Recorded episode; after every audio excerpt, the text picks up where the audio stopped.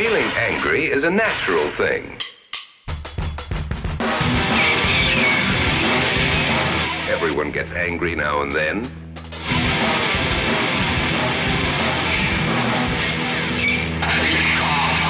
Movie. Let's go back and see what made these boys and girls angry. Hallo und willkommen zum neuen Hatecast, Hatecast Nummer 13. Ich bin jetzt du und naja, er ist eigentlich immer dabei. Hallo Pascal. Hallo. Pascal, bevor wir uns äh, unseren heutigen Film widmen, 8 mm mit Nicolas Cage, ja. äh, eine kleine Manöverkritik zum letzten Lovecast. Da ging es um Hollow Man. Äh, mhm. Ich meine, wir sagen da eigentlich immer dasselbe, aber ja, ich fand ihn ganz okay. Ich fand den auch gut. Ja. Ähm, ist jetzt sogar schon, nee, so lange ist der gar nicht her, zwei Wochen, ne? Oder ja. Drei Wochen. Ja, nee, äh, war gut. Ähm, hat mir Spaß gemacht. Äh, war jetzt nicht der Oberknaller. Also ähm, die Filmauswahl würde ich sagen, aber man muss ja auch mal ein bisschen tiefer stapeln, ne? Ja, das vergessen ja viele Leute, das Konzept, ne, dass wir ja hier Filme besprechen, die von der Allgemeinheit oder nicht von der Allgemeinheit, aber von vielen sehr gemocht werden, die einen guten Ruf haben, also beim Hatecast, wir aber sagen, nee, so gut sind die gar nicht. Also oder halt Meinung umgekehrt, nach. ne? Oder halt umgekehrt. Das wird halt oft vergessen. Und das Problem ist halt, es gibt durchaus auch Filme, man kann es nicht glauben, aber es ist so, die halt allgemein wohl oder gut besprochen werden und die finden wir beide auch toll. Ja, vielleicht liegt es einfach daran, dass wir ein bisschen zu hoch gestapelt haben. Äh, ja oder dass wir einfach zu viele Knaller am Anfang rausgesucht haben, wenn da irgendwie Braveheart direkt auf Bad Boys folgt und so. Ja. ja vielleicht ist es unser Fehler. Mm, ich wäre trotzdem mal für die Schuld einfach den anderen zu geben. Ja, macht es einfacher. Mhm. Okay. Ja, äh, Hollow Man, wir haben Kommentare erhalten. Äh, wow. Problem, von den äh, 100 Kommentaren waren 98 unsichtbar. Mhm. Das heißt, wir können jetzt nur zwei vorlesen. Wir hätten einmal den Ding Dong und einmal den Uni Redux äh, zur Auswahl. Ich überlasse dir die Entscheidung, welchen du jetzt vorliest. Ach, weißt du was? Ich nehme einfach mal den Ding Dong. Okay. Auch. Ja. Okay. Also, unser Lieblings-User Ding Dong schreibt: Jungs, was ist los? Haut endlich mal wieder einen echten Kracher raus. Hollow Man im Lovecast ist wie Honig im Kopf im Hatecast. Nämlich einfach passend. Ich brauch was Kontroverses, sonst habe ich ja gar nicht zum Abkotzen. Hatte irgendwie den Eindruck, als hätte das Format des Trashcast etwas auf diesen Lovecast abgefärbt. Ich zitiere Kevin Bacon, der seinen Bacon im Wasser raushängen lässt.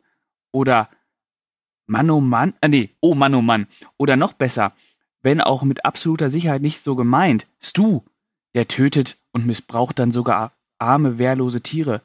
Soli mit freudiger Stimme, sehr gut. Ich glaube, ich muss Peter anrufen.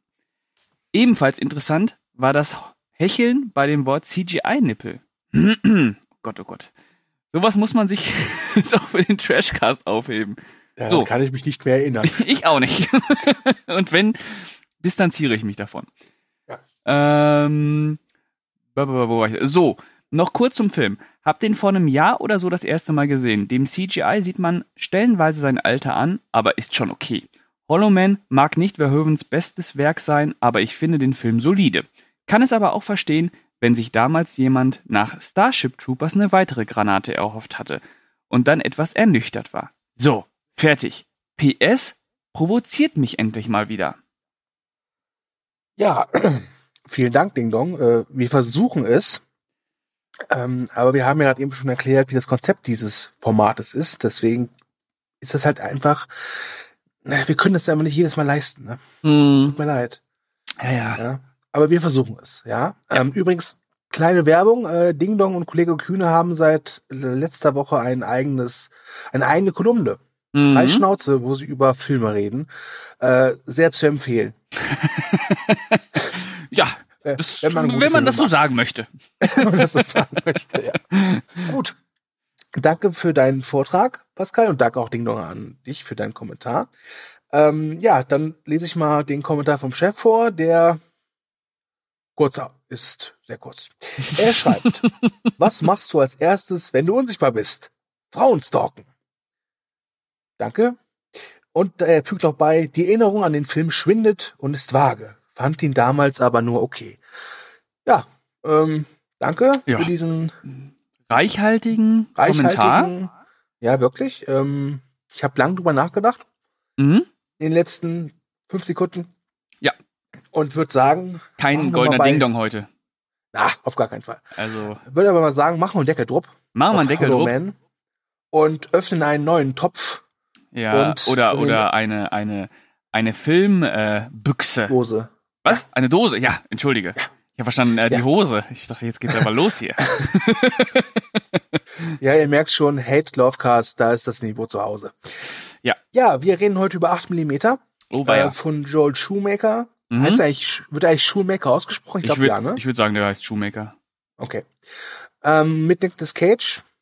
Ähm, ein Film aus dem Jahre 99. Richtig? Und ähm, beginnen wir wie immer, Pascal. Wann hast du den Film zum ersten Mal gesehen und wie wirkte er damals auf dich?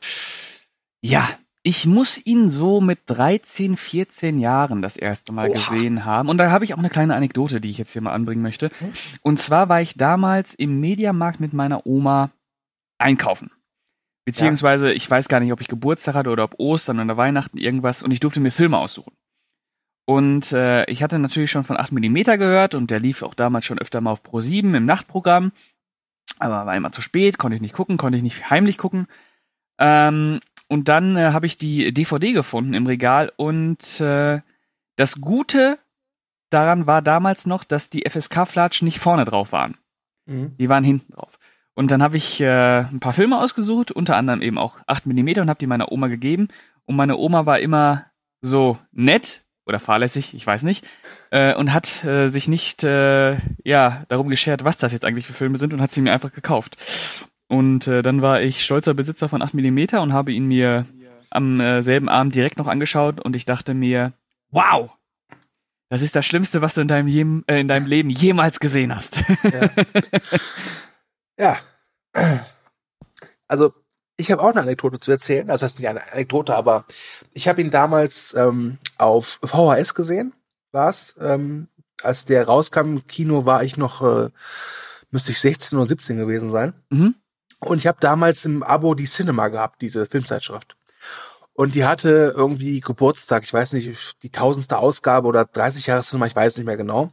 Und da hat Sony, die den Film halt vertrieben haben, äh, so eine Anzeige geschaltet in der Cinema, wo sie halt eben ähm, dem Magazin gratuliert haben zum Geburtstag und dann gesagt haben, Sony gratuliert äh, der Cinema mit einem ganz besonderen Thriller.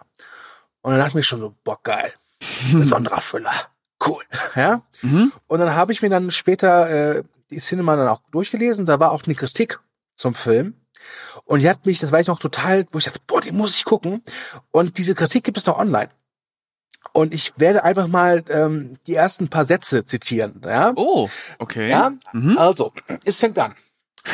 Die, die Bilder laufen durch den Projektor. Nicolas Cage stockt der Atem. Es fließt kein Kunstblut. Das Grauen ist echt. Gnadenlos rattert der Filmprojektor, spult das Unfassbare herunter, Bild für Bild. Der einsame Betrachter Nicolas Cage verschließt vor Entsetzen die Augen. Er will nicht hinschauen, muss sich zwingen. Steht das kurze Stück Zelluloid nur unter unmenschlicher Willensleistungsdurch. Welche Bilder es sind, die Cage so außer Fassung bringen, lässt sich nur über die Tonspur erahnen. Und mit jeder Sekunde wächst im Zuschauer die unerträgliche Neugier auf das Ungesehene. Ja, das war so der Anfang der Kritik und äh, sie haben auch die Höchstwertung gegeben. Oh. Ja, und ich meine, ich habe damals schon sieben ge gesehen. Mhm. Und sieben ist ja so, was diese Dark Gritty Psychofülle angeht, immer noch so der Primus, ja. Mhm. Und dachte mir so, boah, geil. Ja, macht ja Sinn. Nach sieben, acht Millimeter, ne? Logisch. Ja, ja. Mhm. Und haben mir dann halt äh, paar Wochen oder Monate später, bin mir unsicher, halt auf VHS dann äh, ausgeliehen oder mir oder er wurde mir ausgeliehen. Und ich fand den total krass.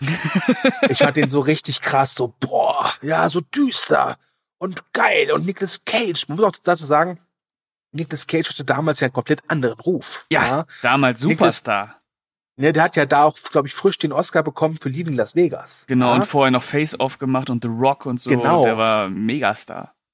Also, das kann man sich heute gar nicht mehr vorstellen, aber als ich damals Face Off gesehen habe, ja, äh, fand ich das darstellerisch sensationell. Das war für mich Oscar-reif. Ja. Heutzutage, wenn ich es angucke, dann, also ich finde es immer noch gut. Ja, aber, aber, ja, aber es hat einen anderen Stellenwert, sag ich mal, ja. ja.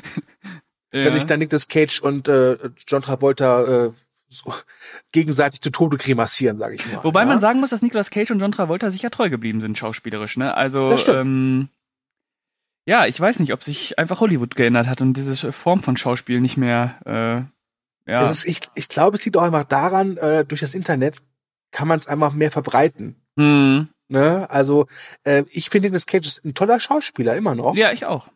Ne? Wir kommen Ähm, eh aber- noch mal auf Nicolas Cage zu- zu sprechen. Ja. Da freue ich mich sehr Ja. drauf. Ja. Äh, vor allem heute. Aber ähm, wie gesagt, ähm, ich würde mich nie über Nico also man kann sich schon gut über Nicolas Cage lustig machen, natürlich. Und er tut ja, Ja. auch viel dafür. Ähm, aber ja, wir kommen, wir kommen, wir kommen auf Nicolas Cage zu sprechen noch. Garantiert, garantiert. Ähm, ich würde jetzt, bevor wir jetzt mal klären, worum es in 8 mm geht, eine andere Frage stellen. Mhm. Und zwar, Hast Äh, du schon mal einen Snuff-Film gesehen? ach so, ach so. Nein, nur Warst du schon mal in einer gedreht. türkischen Sauna? Nein. ähm, ähm, wir beide mögen den Film ja nicht. Aber wir beide fanden ihn ja anfangs echt geil. Aber wann ist das passiert? Wann kam dieser Moment, wo wir ihn nochmal geguckt haben und dann gesagt haben, so, uha, nicht gut. Ich glaube, also ich habe den sehr oft gesehen damals. Also Mhm. ich habe den bestimmt schon zehnmal gesehen in meinem Leben. Insgesamt, auch jetzt mit der neuen Sichtung. Ähm, ich würde sagen, dass das äh, irgendwann passiert ist, so Anfang 20.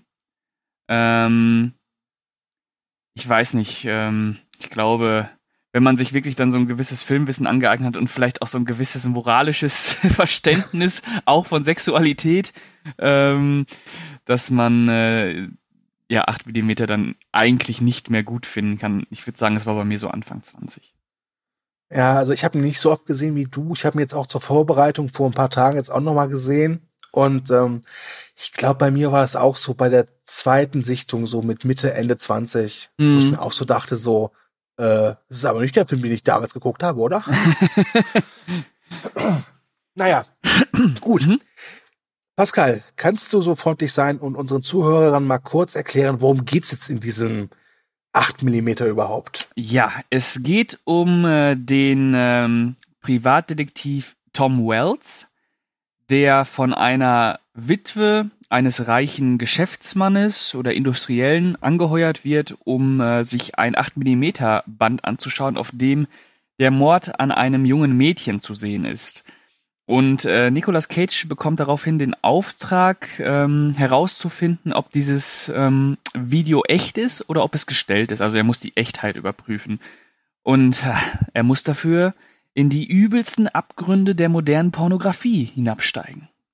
Pornhub. Ah, Pornhub, genau. Ganz ehrlich, wenn man den Film heute drehen würde, würde Nicolas Cage, glaube ich, einfach nur drei Stunden vom Rechner sitzen, Eben, oder? der würde, ja, genau. Ja, ähm, Nicolas Cages Figur wird ja zu Beginn schon dargestellt als Familienmensch, ja, als als durchaus ehrgeiziger, aber auch netter Mann, ja, ähm, der dann eben immer weiter absteigt.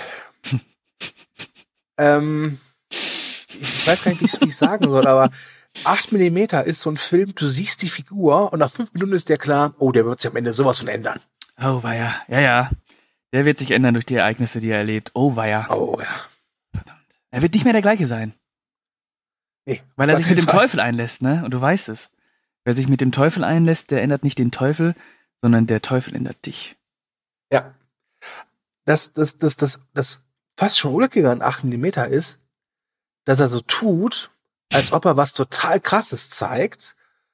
Ähm, aber eigentlich ist er, ist er total konservativ. Total bieder auch, ja. ja. Total bieder, ja. Ähm, und das ist auch für mich äh, vielleicht das, wahrscheinlich sogar das größte Problem an dem Film, dass er wirklich so eine, wirklich so eine erzkonservative Moralvorstellung hat, ähm, wenn es um Pornografie, um Sexualität, um äh, menschliche Abgründe geht, weil, äh, also bei aller Liebe, also, also klar, Snuff-Filme, das ist heftig. Ja, also ich glaube, wir können, wir gehen d'accord, wenn wir sagen, wir beide finden Snuff-Filme nicht gut. Nein. Und wir haben noch keinen gesehen und wir wollen auch keinen sehen. Ja. Wobei es, es ist soll ja ein Mythos sein, ne? Es soll ein Mythos sein. Also ähm, es, mit Sicherheit gibt es Snuff-Filme. Äh, Mhm. Zu 100 Prozent.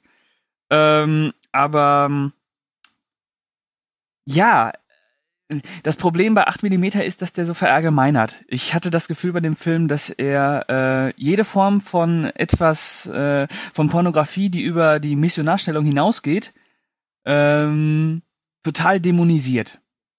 Das beginnt ja allein damit, dass äh, Nicolas Cage äh, irgendwann äh, diesen äh, Max California, einen ähm, Mitarbeiter von einer Porno-Videothek, Mhm. gespielt von Joaquin Phoenix, ähm, aufsucht und äh, sich dann mit dem zusammentut, um, ja, weil äh, Max California natürlich äh, Connections hat äh, zum Untergrund oder zum, zum Schwarzmarkt.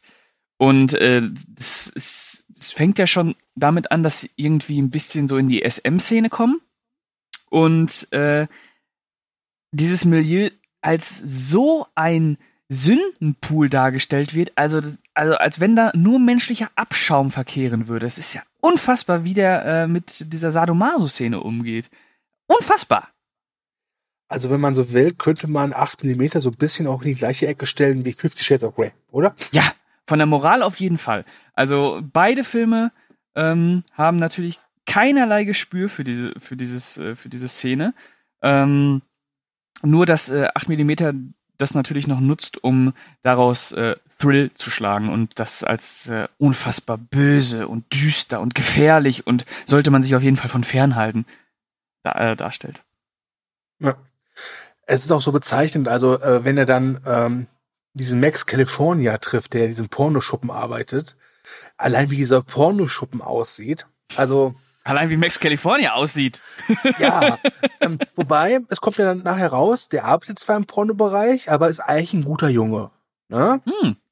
Der macht das ja nur, weil er halt Geld braucht. Ne? Ach so, na gut. Alle anderen Leute, die irgendwie was mit Porno zu tun haben, im Gegenteil, sind aber perverse äh, Idioten. Leichenficker. Leichenficker, genau. ja. Und das ist, äh, also, ich muss das gestehen, ich war noch nie in meinem Leben in so einem Erotik-Shop drin, tatsächlich. Aber Ja. es gibt ein paar in Köln. Und wenn man an denen vorbeigeht, die sehen jetzt nicht so aus wie in dem Film da. Nee. Die sehen halt wirklich aus wie ein Rossmann mehr. Ja, ja, ja. Die sind äh, wirklich sehr, äh, sehr aufgeräumt, Da äh, spricht der Experte. sehr hell beleuchtet, ähm, sehr sauber. Ja. ähm, und, aber, also, das ist ja. Ja, hi- hier wird halt mit Klischees gearbeitet. Hier werden halt äh, so Klischees bedient ähm, für Leute, die sich äh, noch nie irgendwie mit diesem Thema auseinandergesetzt haben. Die denken, äh, wenn ich in einen Porno, äh, in einen Erotikshop gehe, dann sehe ich auf jeden Fall äh, zwischen den Regalen äh, fünf äh, Typen wichsen oder vielleicht sogar Sex. Und wenn ich dann äh, durch den äh, Pornoschuppen laufe, äh, ist hinten noch ein Kino, wo auch äh, unzählige Perverse sitzen, die sich äh, den heftigsten Scheiß angucken und sich dazu einen abrubbeln. Ähm, ja. Ich, ja. Ähm, nein. Und äh, dieser Privatdetektiv Tom Wells, der äh, verbündet sich da mit diesem Max California, äh, um halt eben jemanden zu finden, der halt vom Snuff-Film Ahnung hat, der diesen Snuff-Film eventuell auch produziert hat. Und äh, dann führt ihn Max California so ein bisschen halt in die, ja, ein bisschen tiefer noch rein in die Szene. Und ich muss, äh, du kennst doch Inception, oder? Ja. In der einen Szene, wo er dann wirklich mit dem so in den Untergrund geht, so wirklich, das hat mich teilweise erinnert an diese Inception-Szene in, in, in, in Asien, wo da diese ganzen schlafen Leute aufgebahrt sind. ja. Hat mich Ja. irgendwie daran erinnert, ja. Also so die ultimativen Freaks, ja, die da ähm, Ja, äh, das äh, die Freaks, die sich fesseln lassen und auspeitschen, oh mein Gott. ja, und man sieht ja auch ganz, ganz böse Videos. Ja. Wobei ich jetzt gelesen habe, die, dieses Video ist von echt. Das mussten sie aber halt dann noch kürzen, weil ansonsten hätte der Film halt ein NC-17-Rating bekommen. Äh, welches Video? Äh, man sieht irgendwie so ein wo, Video, wo, da ist so ein wo, der, wo, die, wo die Krankensch- Krankenschwester dem Typen was einführt? Genau, Ah, genau. okay. Hm. Ne, Okay. Das, das, das haben, das, das existiert wohl wirklich. Oh mein Gott.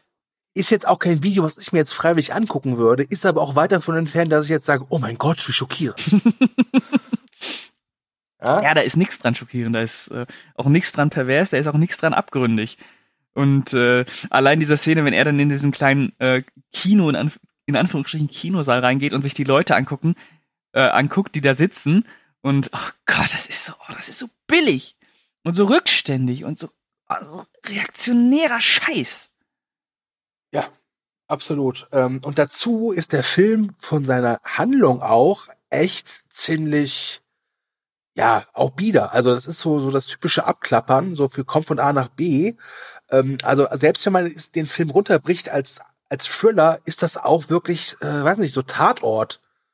Ja, halt eine, ne? eine Standard-Ermittlungsarbeit von einem, äh, von einem Detektiv, der immer weiter so abdriftet, ne? Ja.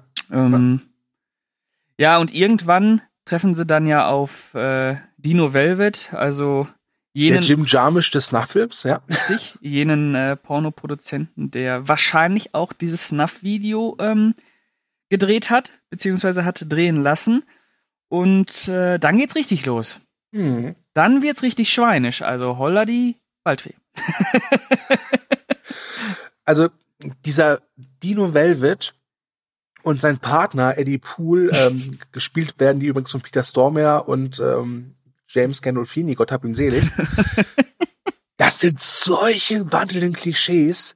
Das ist, ich muss, ich ganz ehrlich, ich habe ein paar Mal lachen, lachen müssen. Ja, das wirklich. ist ja auch, das sind, das sind ja schon Karikaturen, das ist ja schon überzeichnet.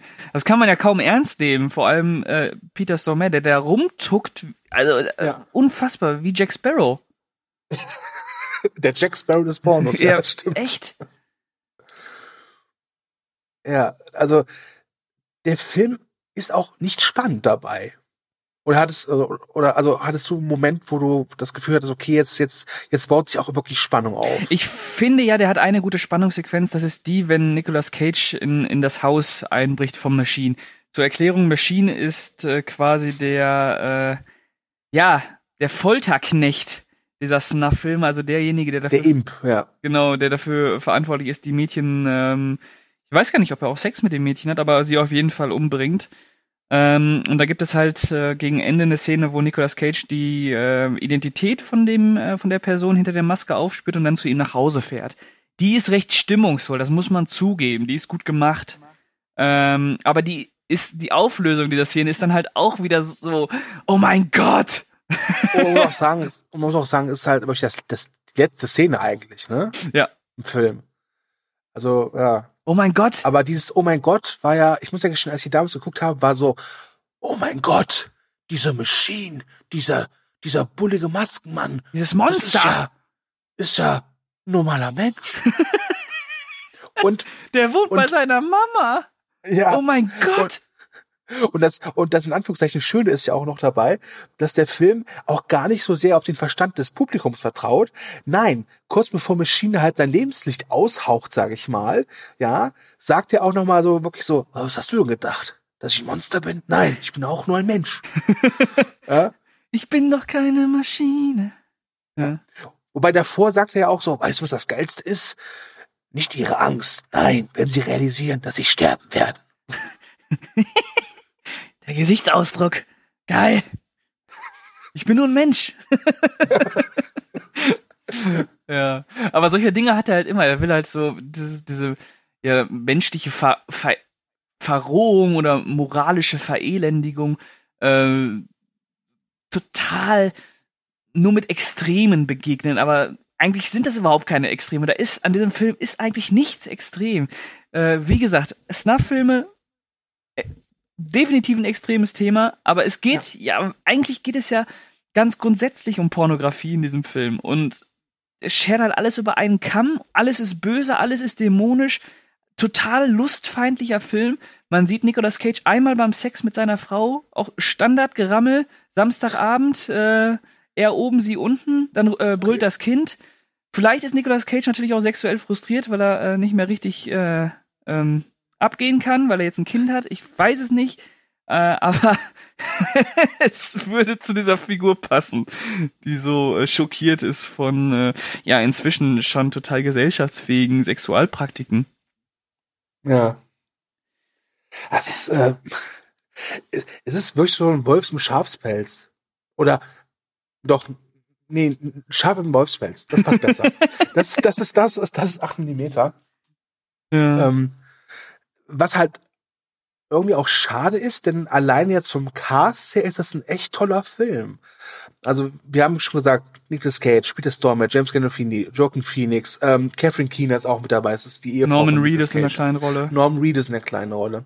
Ja. Ähm, aber was, was mich auch so ein bisschen wütend gemacht hat, ist, ähm, nachdem Nicolas Cage halt immer mehr in diesen Sündenpfuhl abgetaucht ist, ja, kennt er irgendwann auch keine Moral mehr und wird zum, zum Vigilanten, Oh Gott. der Selbstjustiz ausübt.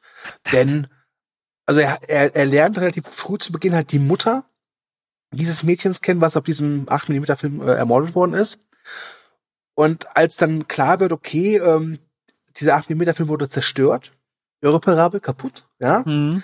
äh, und es gibt kein, es wird keine Gerechtigkeit geben, dann denkt sich halt Matt Nick, okay, ich habe eine Knarre. Ja? Und ich bin wütend. Und ich bin wütend, ja. Und nachdem Eddie Poole, also die Rolle von James Gandolfini, der einzige ist, der das überlebt hat, oh, übrigens auf die eine Szene, wo sie sich gegenseitig umbringen müssen, wird doch kommen. ähm, Töte sie, Maschine. Okay. ähm, dann, dann, dann jagt er ihn halt regelrecht, was dann zu so einer richtig billigen Szene führt, wo dann ein bettelnder, blutender James Gandolfini so vor Nicolas Cage hockt und um die Waffe noch ableckt. so nach dem Motto, ja, ich bin pervers. ne? Und das ist so. Trau dich, trau so, dich, trau dich. ja, ja, trau dich, trau dich, trau dich, trau dich. Wo ich dann noch dachte so, ganz ehrlich, was hat James Gandolfini sich dabei gedacht, als er es gedreht hat? Hat Ja. er sich gedacht so, naja, ich habe da so ein Angebot von HBO, da soll ich einen Mafia-Boss spielen, vielleicht wird das ja was Besseres. ich weiß es nicht. Ja, und dann das Schlimmste kommt dann natürlich, ähm, denn äh, Nicolas Cage kann den guten Eddie Poole ja erst umbringen, wenn er die Erlaubnis von Mama hat. Mhm. Und dann äh, bricht er kurz ab und geht raus, telefoniert mit der Mutter und äh, erklärt sie darüber auf, dass der Film echt ist und dass er auch die Leute hat, die dafür verantwortlich sind. Und äh, bettelt dann am Telefon, ob er ihn umbringen kann. Das ist unfassbar. Also, also äh, nee, da fehlen mir die Worte, da fehlen mir echt die Worte, wenn ich sowas sehen muss. Stell dir mal vor, Charles Bronson hätte das so gemacht bei diesen ganzen Death Wish-Filmen. Ja, echt, also sorry. Wäre ja nur am Telefonieren gewesen. und da gab's doch keine Handys. Müsste jedes Mal zur Telefonzelle laufen. Ja. Oh Gott. Hast du einen Quarter? Echt schlimm. Echt schlimm. moralische Legitimation um. Ach nee, nein. Das riecht mich auf. Das ist echt ein Film, der einen verärgert, weil er. Oh Gott. Ja, das stimmt allerdings. Und dann gibt es Komm. ja auch noch diese Szene, wo äh, der äh, Daniel Longdale, also Mhm. ich glaube, das ist ähm, einer der Geschäftspartner von äh, dem reichen alten toten Typen, der ähm, den Film in seinem ähm, in seinem Tresor hatte. Da gibt es auch noch so eine Szene, wo äh, Nicolas Cage ihn fragt, warum, warum dieses, warum dieser Film produziert wurde. Und Daniel Longdale dann sagt, ja, wir hatten Geld, warum nicht? Ja. Das sind alles so, Ja. alles so billig. Ah, nee, hör auf. Weiter hier, weiter. Okay, dann kommen wir mal zu der einen Szene, die ich schon angesprochen habe. Es gibt eine, ja, eine Pattsituation, nicht wirklich. Also ähm, gerade in dem Moment, wo Nicolas Cage und Max California sich denken, geil, wir haben die jetzt am Sack und kriegen die, kommt leider raus, dass, ah, ah, habt ihr nicht, denn du hast ihn schon erwähnt, Daniel Longdale ist ein Böser. Oh Verdammt. mein Gott. Oh mein Gott, verdammt, genau. Und dann kommt es zu einer, ja, einem sehr, sehr, sehr seltsamen Szenerie, weil ähm, dieser Longdale halt den Film in Auftrag gegeben hat, aber Dino Velvet nicht das ganze Geld gegeben hat, was er von diesem reichen Sack bekommen hat. Und dann stehen sich die Parteien gegenüber, der eine mit einer Armbrust, der andere mit einer Pistole und Nicolas Cage mit einer komischen Fresse. Was? Ja, Leichenficker! Leichenficker. Das ist übrigens Nicolas Cage Lieblingswort ab der zweiten Hälfte des Films. ja. Und ähm, naja, äh, Machine wird angeschossen, Dino Velvet wird tödlich verwundet, Eddie, Eddie Poole kann fliehen, ja. Mhm. Ähm, und es ist, es ist so herrlich, weil, weil ähm, äh, Dino Velvet bekommt halt so einen Schuss in den Hals und fällt so ganz theatralisch so weg, hält auf den Hals fest und beim Sterben sagt er nur so, töte sie, Machine. Töte sie. ich fand das amüsant. Muss ich ganz Ja, die, die ganze Szene ist halt auch absoluter Slapstick, auch wenn, äh, wenn Nicolas Cage dann versucht, seine Waffe zu laden und Eddie Poole äh, versucht, seine, die Waffe unter dem Auto wegzuholen und ir- irgendwie funktioniert das nicht, dann rennen, rennen sie beide raus. Ach, das ist alles, das ist Comedy. Ist das doch, das ist doch Comedy. Ja, das stimmt allerdings. Ah, Ja, also Wollen wir mal auf Nicolas noch ein bisschen zu sprechen kommen? ähm, können wir gerne machen. Mhm. Äh, dann lass uns über nächstes reden. Ich würde danach gerne was zur Regie und zum Drehbuch sagen. ja, das machen wir dann. Also erstmal Nicolas.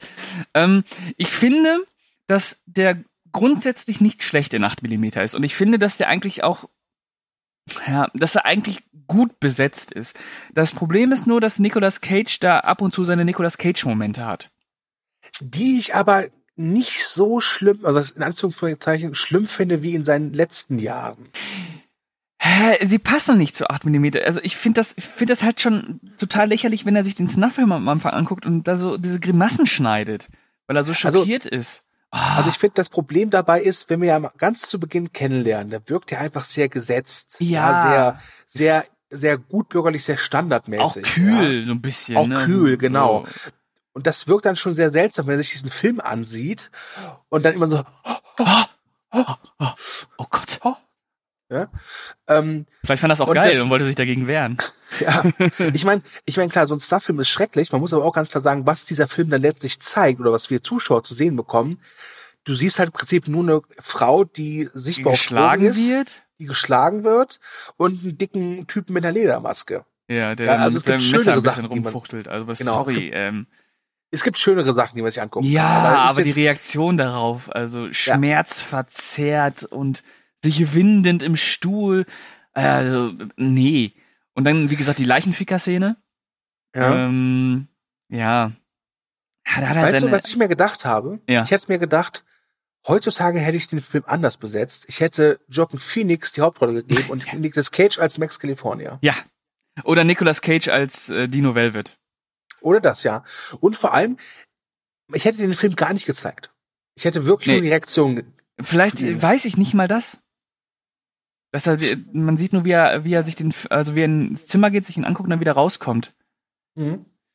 Äh, weil die Reaktionen, die sind ja auch, nee. Äh, ja, aber es ist äh, natürlich eine äh, gute Idee. Joaquin Phoenix äh, Hauptrolle, Nicolas Cage, Dino Velvet vielleicht und dann als Max California, keine Ahnung.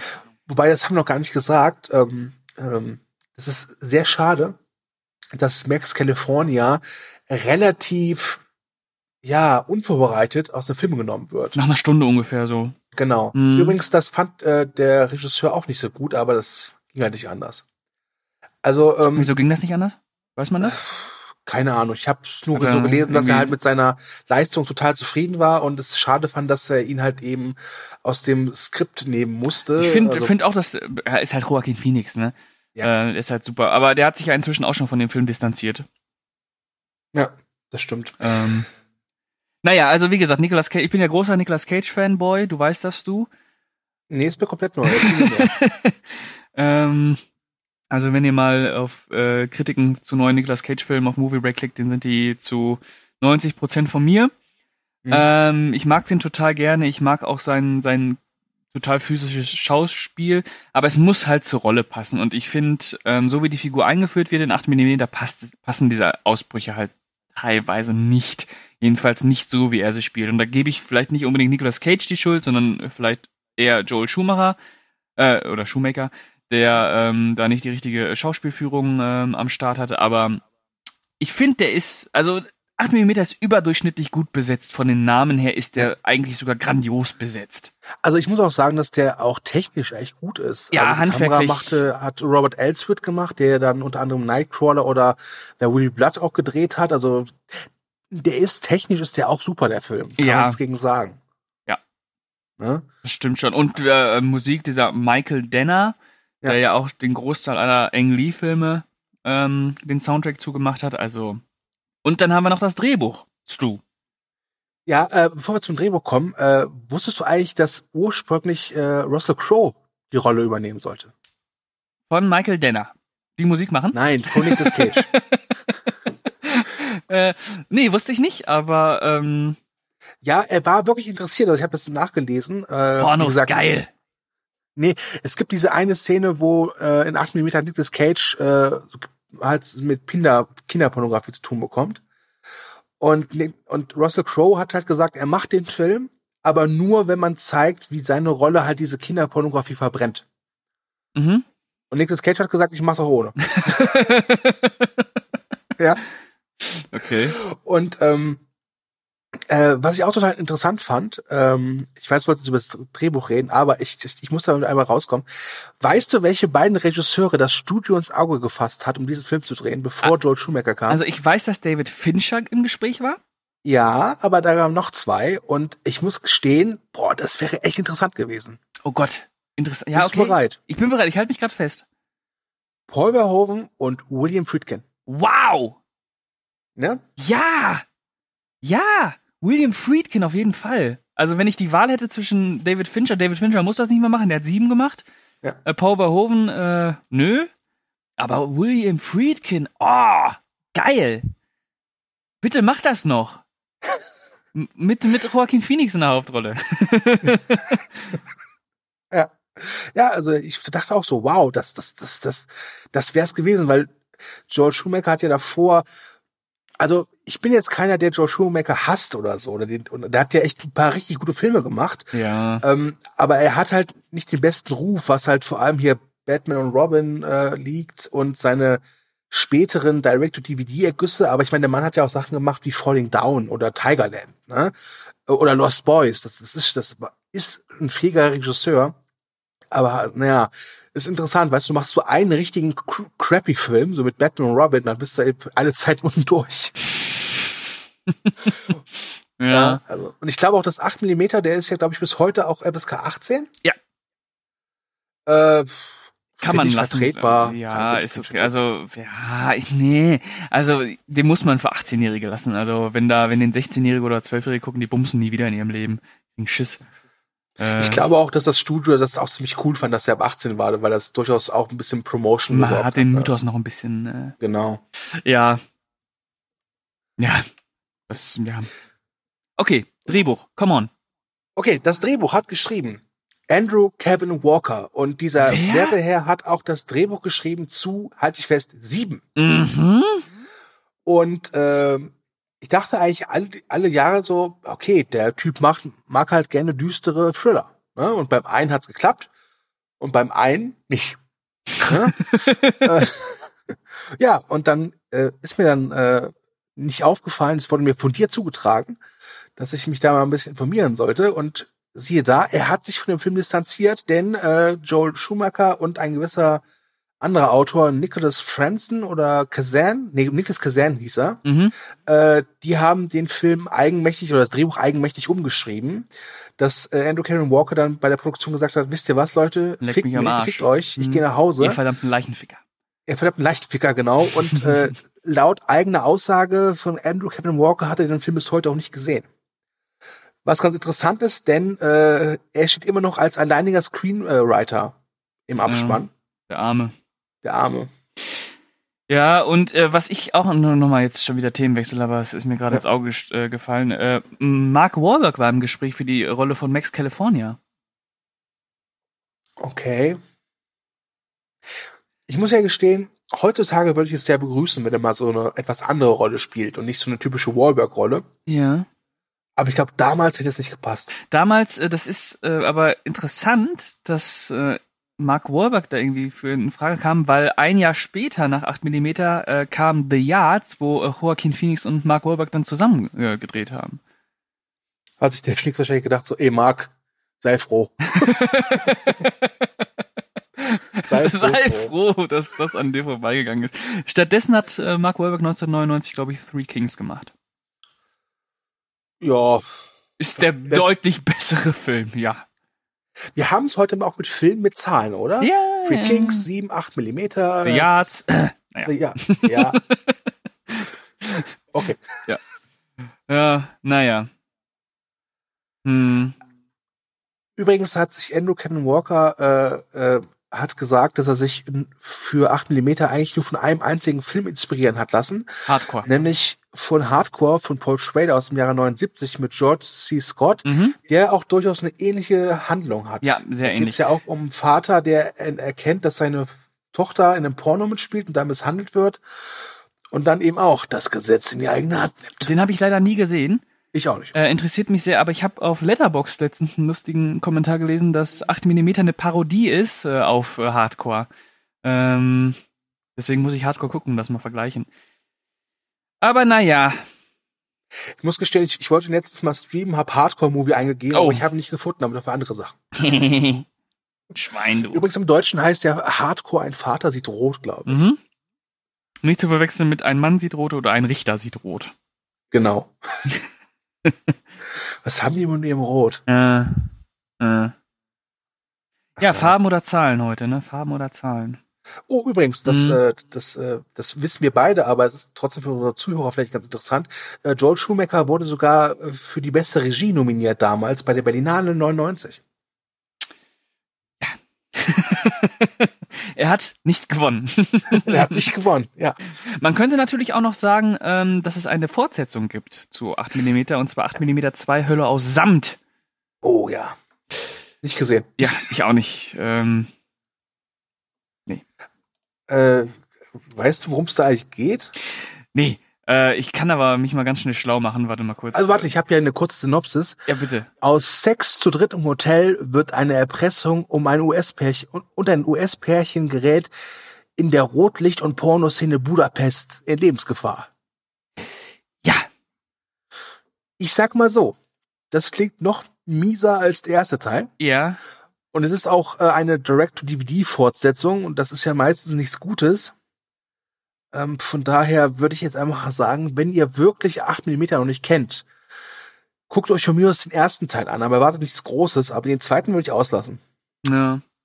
Gab ja damals wohl auch äh, relativ große Demonstrationen gegen den Film aus der SM-Szene, aus der BDSM-Szene, die da irgendwie gesagt haben, der Film wäre sadophob und äh, würde äh, irgendwie äh, sexuelle Orientierungen äh, äh, verteufeln, was ich verstehen kann. Also ähm, da bin ich auf der Seite der Demonstranten in diesem Fall. Sadophob ist ein schönes Wort. Sadophob, ja, Hm, hat was. passt zum Muss ich mir Film. merken. Der Film ist sadophob, das ist er. Übrigens, ich, äh, was ich noch ansprechen wollte, ich finde es ulkig, jedes Mal, wenn ich so Kritiken zu dem Film lese oder Meinungen, Mhm. höre ich immer drei, drei Worte. Knallhart, dreckig und düster. Ja. So. Ist er wirklich knallhart? Nein. Ist er düster? Düster Visuell, inszeniert. ja. Ist er dreckig? Inszeniert, der ist dreckig inszeniert. Also der macht halt aus äh, nicht dreckigen Sachen dreckige Sachen. Aber ansonsten, Ansonsten, ja, ja, Schafs im Wolfspelz, ne? Ja. Ja. Das So ist es. So ist es. Und so Und bleibt wird es es. immer bleiben. Jo. Hast du noch was zu 8 mm? Nee. Ich auch nicht. Bin froh, dass es durch ist. Kannst du dir vorstellen, eines Tages, wenn mir hört jemand diesen Podcast oder eine reiche alte Lady findet diesen Podcast im, im Zelt des verstorbenen Mannes, ja, Ja. und dann wird dann ein Privatdetektiv engagiert. Um uns beide zu finden. Genau. Um herauszufinden, ob das wirklich unsere Meinungen sind. Ja, ja. Ja, und ich werde angeschossen und sag dann so, töte sie, Pascal, töte sie. und im Finale dann so, was hast du gedacht, dass ich ein Monster bin? Ich bin auch nur ein Mensch. Aber was Geiles ist, Menschen zu töten. Das macht mir Spaß. Ist menschlich. Ist menschlich, ja. Na gut. Würde ich sagen, äh, war es das für heute mit diesem Hatecast. Ähm, danke fürs Zuhören. Wenn ihr das bei iTunes, Deezer, Spotify, Podigy oder YouTube äh, hört oder eben auch bei Movieback, würden wir uns sehr, sehr, sehr über eine positive Bewertung oder ein Like freuen. Warum? Weil wir es verdient haben. Auch ein Kommentar wäre nicht schlecht. Sagt uns bitte, wie ihr den Film findet, wie ihr den, po wie ihr den Podcast fandet. Und ähm, naja, was haltet ihr denn so von Pornos? Sadomaso Und Snuff. Und Snuff, genau. Was ist eure Lieblings-Snuff-Film? Das würde Genau. mich interessieren. Schreibt es in die Kommentare, wir möchten das Schreibt- wissen. Ähm, Wir finden euch. Ähm, und dann gibt's Ärger. Ähm, gut. äh, bleibt uns nur auf Wiedersehen zu sagen und äh, ich sage noch einmal Leichenficker, ihr alle. und ich habe das Gefühl, dass wir diesen Podcast bei Spotify, äh, Spotify auf, auf explicit stellen sollten. Ja. Gut. Besser Dann- ist es. Ja, alles klar. Äh, ich sag Tschüss und ich lasse dir die letzten Worte, Pascal. Ja, ich äh, verabschiede mich auch und äh, würde sagen, bis zum nächsten Mal. Leichenficker.